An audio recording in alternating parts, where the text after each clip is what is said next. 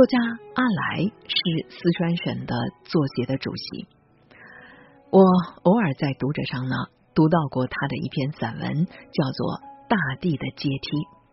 当时啊，深受触动，于是就买了他整本的这个散文集来看。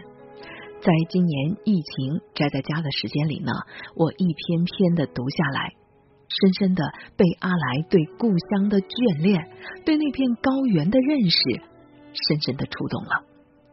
今天呢，舒心也很想来和大家分享阿来的这篇文章，题目叫做《成功在高旷荒原上突然闯入的词》。让我们来看一看，作为一个从世俗的意义上来讲成功的作家，他。在高原上对于成功的思考吧。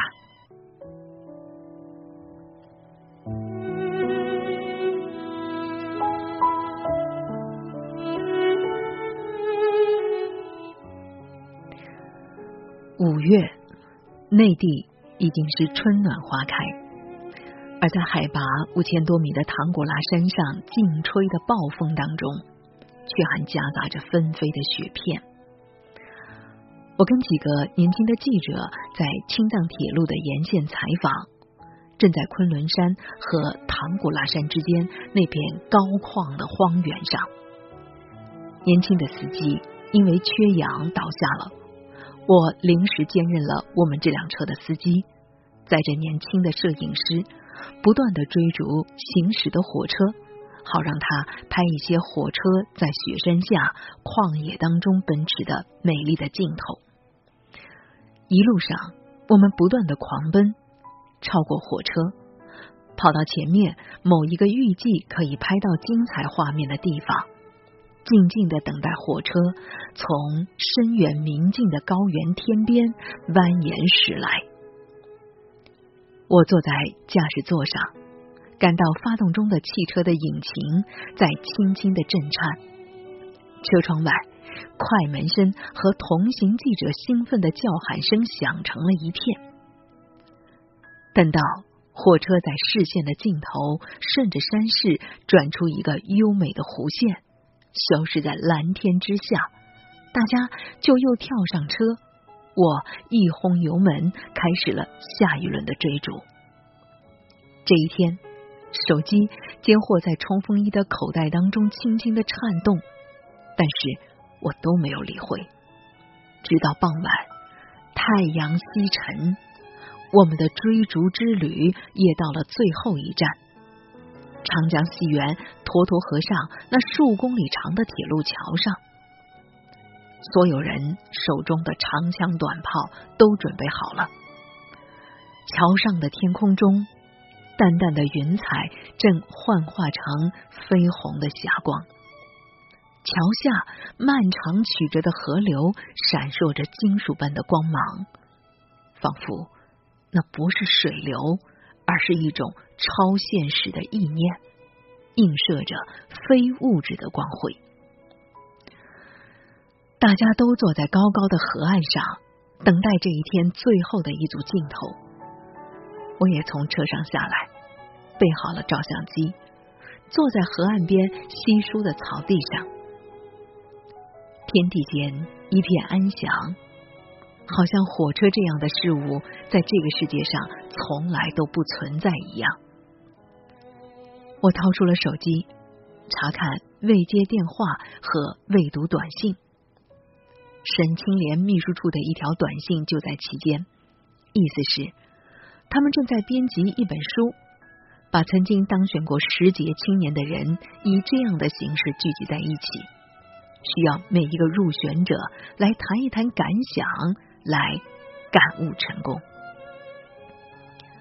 我必须说，在这样的一个海拔的高度上，在这样一个四顾皆空茫的地方，成功这个词从手机屏幕上跳进脑海，的确引起了一种虚无的感觉。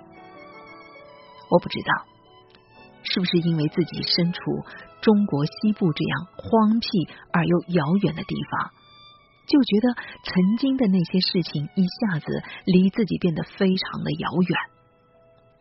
是啊，领奖台上摇曳变幻的聚光灯，那些掌声，那些短暂的激情迸发，在这一刻都显得是非常非常的遥远。于我而言，不知此时的空旷与彼时的喧哗，哪一个对自己的生命来讲更为真实？这段时间，每天掏出卫星定位仪，都看到所处的海拔节节升高。从格尔木出发，踏上青藏线的前一天下午，我特意去看了昆仑山下的玉珠峰的车站，那里的标高是海拔四千一百多米。现在我们节节上升，已经在四千七百米的高度了。明天。我们还要上到海拔五千两百米以上的高度。那么，当年的奖杯、鲜花和掌声，也就是一个人一生中曾经经过的一个海拔的高度吧。沈清莲发来的短信里说：“那是一种成功，要我今天来感悟这成功。”但这时。我的耳边却响起了一位欧洲古代哲人的诗句，名声看起来是多么美好，但这动听迷人的声音不过是一曲回声。这样的诗句有一点悲观，有一点儿虚无，但我想，当我们谈论成功的时候。这样一种态度，可能比一味的沉眠更有意义。这样的看法与态度，可能会使我们在面对所谓成功的时候，更加的冷静与理智。对一个理性的人来说，成功是时代赐予的机遇，而机遇总是暂时性的。所以，所谓成功。不过是重新出发时的一个起点，一个在同一行业领域当中稍稍的早于或略略的高于别人的起点。成功不是登山，登上了珠穆朗玛峰，这个世界就不再有更高的山峰，更何况也不会有一个登顶者一直待在最高处吧？他必须下来。这是自然规律，是天道对人的制约。这种制约让人自省，让人感到自身力量的同时，也感到自身的局限。自然和历史的规律不会让一个幸运的登顶者在世界的绝顶处永远沉醉于成功的眩晕当中。几天以后。我们又到了云南，当时我们正沿着一条叫红河的大河一路向南前进。这是另一片高原，不过海拔降低了，也就一千多米吧。同行的人换了一批，其中有几个也有些微的轻度的高原反应，因为氧气减少了。我也有反应。是因为氧气对我来说太多了，让人在车上总有昏昏欲睡的感觉。就在这个时候，沈清莲又再次打来电话催问稿子的事情。而写这样的稿子，必然要去回味当年的鲜花与掌声。而此时，相对青藏高原已显得太高的含氧量，却让我压根提不起精神。我想，这好像正好是命运之神赐予的特别的隐喻啊！这个隐喻的本意，不就是法国哲人蒙田在一篇文章里的题目吗？命运的安排往往与理性不谋而合，成功者可能走向新的成功，成功者也可能在辉煌一刻之后。走入永远的平凡，这里就有了两种危险：一种，成功者的头上套着光环，开始远离自己的视野；在我们社会这个过于看重成功者的机制当中，谋取更多的功名。一种把短暂的成功当作永远的幻觉，犹如一个在过多的氧气当中昏昏欲睡的人。其实，不同海拔氧气的含量早就由自然规律做了规定。因为缺氧而眩晕，因为氧气过多而昏睡，都是一个人自身的不适应。自然界也在用这样的方式提醒人类，并且根据人类适应的程度优胜劣汰。而在人生的道路上，社会的机制也是一个永恒的法则，它既制造成功，也制造失败。在用。成功制造成功的同时，也用成功制造更多的失败。所以，我想，感悟成功，就是感悟成功之后命运的各种可能的走向吧。在今天，社会对成功者所谓的关注，过于注重的是成功本身，而没怎么关注走向成功的途径。而这其实才是全社会应该给予更多关注的一个问题吧，因为成功的方法和途径里包含了更多的道德伦理的因素。